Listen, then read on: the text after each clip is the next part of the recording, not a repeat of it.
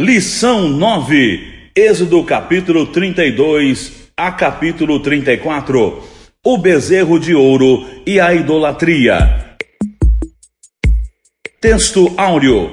E depressa se desviou do caminho que lhe havia eu ordenado, fez para si um bezerro fundido e o adorou. E lhe sacrificou e diz: São estes, ó Israel, os teus deuses, que te tiraram da terra do Egito Êxodo 32, 8.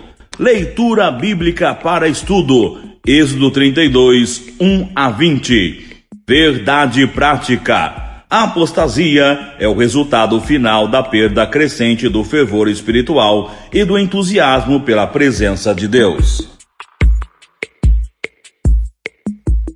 Introdução na presente lição, abriremos um parêntese para estudar os capítulos 32 a 34, nos quais veremos a idolatria do povo adorando um bezerro de ouro e a misericórdia de Deus renovando a aliança com Israel, dando as novas tábuas da lei.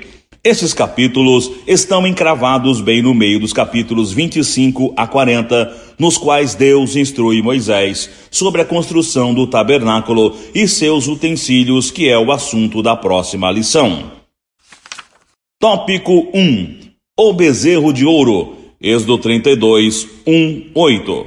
Subtópico 1: Por que um bezerro? Êxodo 32, 4.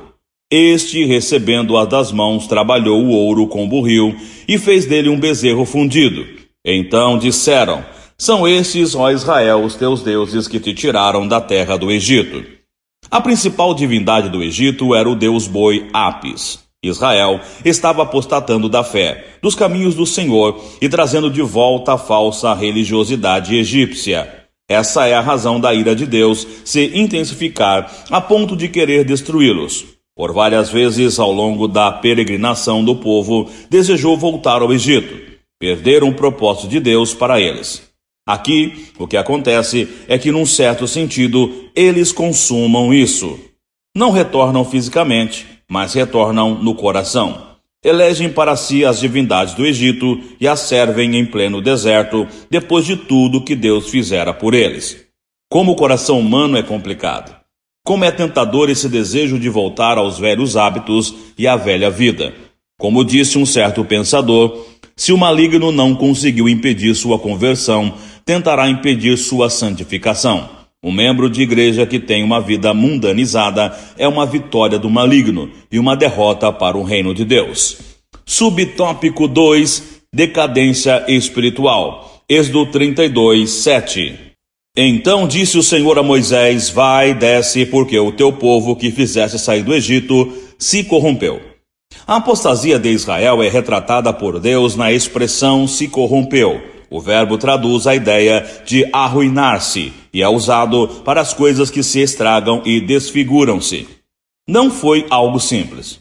Em Êxodo 32, 31, Moisés chama o ocorrido de grande pecado, mostrando que existe sim pecados e pecados. Israel não apenas fez um bezerro fundido, mas também o adorou. E ofereceu-lhe sacrifícios e blasfemaram. São estes, ó Israel, os teus deuses, que te tiraram da terra do Egito. Eles, inclusive, sacrificaram as riquezas doadas na saída do Egito para uma causa ridícula um comentarista sugere a construção do bezerro como uma espécie anti-arca. É muito provável que na cabeça da maioria, se não de todos, o bezerro significasse uma representação física do Senhor, o que não ameniza o pecado deles. Assim sendo, eles estavam tentando sincronizar a adoração ao Senhor Deus às formas culturais de sua era. Esse é um perigo constante ontem e hoje, querer adaptar a palavra e a vontade de Deus aos caprichos e desejos carnais. Vemos isso descaradamente em nossos dias, quando pessoas sem temor tentam santificar e defender biblicamente práticas, ideologias e costumes mundanos. Que fique o alerta. Subtópico 3: Desvio precipitado. Êxodo 32, 8. E depressa se desviou do caminho que lhe havia eu ordenado, fez para si um bezerro fundido e o adorou, ele sacrificou e disse: São estes, ó Israel, os teus deuses, que te tiraram da terra do Egito. Qual o significado da expressão depressa se desviou? Outra versão diz: rapidamente se desviaram do caminho que lhes ordenei. Conforme Êxodo 19:1, o povo chegou ao Sinai no terceiro mês após a saída do Egito. Números 10, 11 diz que o povo ali permaneceu durante 11 meses. Portanto, estavam a pouco mais de um ano da sua libertação do Egito. Muito pouco tempo, no Sinai eles recebem a lei, os artífices constroem o tabernáculo e as tribos são organizadas para marchar. O Sinai é a declaração da aliança de Deus com Israel, entregando-lhe a lei como se tivesse sido um casamento. Um comentarista diz que, considerando que Israel acabara de entrar em uma aliança com Deus no Sinai, o pecado da construção e adoração do bezerro foi como cometer adultério na mesma noite do casamento. Daí a expressão depressa se desviou. Tópico 2: Consequências da rebelião. Êxodo 32, 9 e 21. Não existe pecado neutro ou inofensivo. Pecado é uma armadilha para a alma. Pode às vezes parecer inofensivo, mas é mortal e por isso mesmo será sempre confrontado por Deus. Subtópico 1: Povo de dura cerviz. Êxodo 32, 9. Disse mais o Senhor a Moisés: Tenho visto este povo, e eis que é povo de dura cerviz. A expressão dura cerviz em Êxodo 32, 9 é emblemática. É repetida seis vezes no Pentateuco e sugere uma desobediência contumaz. Era usada para o animal de pescoço duro, que não aceitava o comando do seu dono. A geração que saiu do Egito se tornou o paradigma de povo obstinado. Deus terá que amansá-los no deserto e usará de medidas muito duras. O pecado custa caro. O tratamento divino com Israel é duro. Deus propõe eliminar o povo de Israel e fazer outro a partir de Moisés. Alguém com menos caráter poderia ter aceitado esse convite, mas Moisés não aceitou. Só há duas ocasiões em que Deus é movido a exterminar inteiramente essa geração de hebreus. A segunda ocasião virá às vésperas da entrada em Canaã, no episódio dos espias. Subtópico 2: A disciplina de Deus. Êxodo 32, 10. Agora, pois, deixa-me para que se acenda contra eles o meu furor, e eu os consuma, e de ti farei uma grande nação. Há cinco coisas envolvendo o juízo de Deus. Primeiro, a quebra das tábuas de pedra. Segundo, a destruição, queima e moedura do vergonhoso bezerro, obrigando depois o povo a bebê-lo, fazendo-os identificar-se com o próprio pecado. Terceiro, a morte de três mil pessoas pelos levitas. Quarto, uma praga sobre o povo. Quinto, a recusa de Deus em continuar indo com o povo. Essa última seria a pior de todas se a intercessão de Moisés não revertesse o quadro, pois não há substitutos para a presença de Deus no meio do seu povo. Como bem disse Spurgeon, Deus não deixa que seus filhos fiquem confortáveis ao pecar. Ao tratar a desobediência, Deus está sendo misericordioso conosco. Há uma grande lição para nós nessa passagem. Uma igreja sem disciplina não está sendo amorosa e nem tampouco ajudando ninguém, antes está corrompendo o evangelho. O evangelho que não confronta o pecado não é evangelho de Cristo. O autor de Hebreus diz que Deus castiga quem ama e deixa claro que a disciplina, embora desagradável, nos corrige e evidencia nossa filiação, pois que filho há que o pai não corrija. Deixemos Deus nos tratar. Toda correção é para nosso bem, ainda que momentaneamente dolorosa. Subtópico 3: A falha de Arão. Êxodo 32, 21. Depois perguntou Moisés a Arão: Que te fez este povo que trouxeste sobre ele tamanho pecado? Arão demonstrou ser um fraco líder no momento crucial da história de Israel. A pergunta de Moisés a Arão foi confrontadora. Foi como se dissesse: O que você fez? Três coisas tristes se destacam no papel de Arão nesse episódio. A primeira é a ausência de qualquer contestação de sua parte diante do pedido do povo. A segunda é a sua decisão de convocar uma festa ao Senhor amanhã.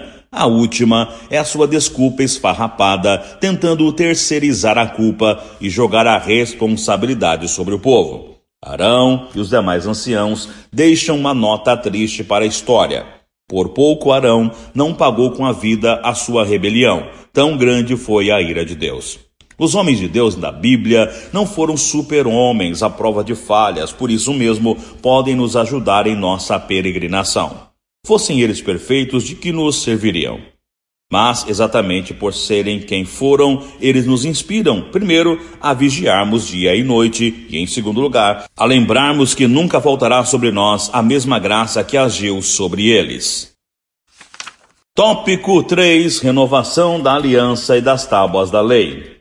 Êxodo 32, 32, Êxodo 34, 27 e 28.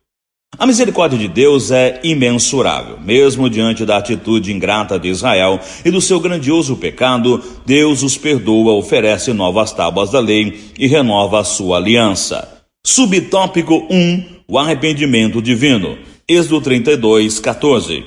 Então se arrependeu o Senhor do mal que dissera havia de fazer ao povo.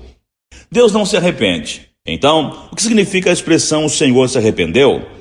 Que aparece aqui e em outros lugares, como em 1 Samuel 15, 11 e Jonas 3 e 10. Como o arrependimento de Deus deve ser entendido? Ora, o nosso vocabulário não é suficientemente capaz de descrever um Deus que é indescritível. Como expressar adequadamente o sentimento de Deus? Então, usa-se figuras de linguagem como esta, atribuindo a Deus aquilo que é próprio do homem, com o objetivo de atingir um melhor entendimento por parte dos leitores. Os teólogos chamam esse recurso de antropomorfismo e antropopatismo. O arrependimento divino, diferente do homem, não traz mudança em seu ser, mas sim no seu modo de tratar o ser humano quando ele vê arrependimento e conversão. Em outras palavras, a mudança não é em Deus, mas no homem, fazendo-o agir diferente agora. Subtópico 2: A intercessão de Moisés, Êxodo 32, 32. Agora, pois, perdoa-lhe o pecado, ou se não, risca-me perto-te do livro que escreveste. Somente dois homens na Bíblia fizeram esse tipo de oração, Moisés e Paulo, apóstolo, em Romanos 9, 3. Ter o nome riscado é estar fora do rol daqueles que herdarão a vida eterna. É a oração de alguém que está sofrendo angustiado pelo que poderia acontecer ao povo que estava debaixo do seu pastoreio. Moisés é aqui uma figura do Cristo sofredor que não desiste dos seus. Em resposta, Deus ressalta a responsabilidade individual. Então disse o Senhor a Moisés: Escarei do meu livro todo aquele que pecar contra mim. Moisés figura da lista dos grandes intercessores da Bíblia. Sua intercessão livrou Arão da morte e levou Deus a não desistir daquela geração. Os pronomes usados por Moisés em 34:9 mostra como ele, mesmo não sendo culpado, se identifica com o pecado do povo que servia. Perdoa a nossa iniquidade e o nosso pecado. Isso é uma oração intercessora. Intercessão não é apontar o pecado alheio e pedir justiça com sangue nos olhos, mas suplicar misericórdia, sabendo que Deus não tem prazer na morte do pecador. Há poder na oração intercessória. Deus pode contar conosco? Subtópico 3: As novas tábuas. Êxodo 34, 28. E ali esteve com o Senhor quarenta dias e quarenta noites, não comeu pão, nem bebeu água, e escreveu nas tábuas as palavras da aliança as dez palavras. As novas tábuas que Deus ordena a Moisés lavrar e levar novamente à sua presença no cume do monte é uma evidência da renovação da aliança de Deus com a nação de Israel. O fato de haver renovado sua aliança é prova de que Deus perdoou o seu povo dando-lhe um recomeço. O Deus de Israel é o Deus de recomeços. Houve um recomeço para Moisés quando ele certamente achava que tudo estava perdido e que sua sina seria apenas cuidar de cabras.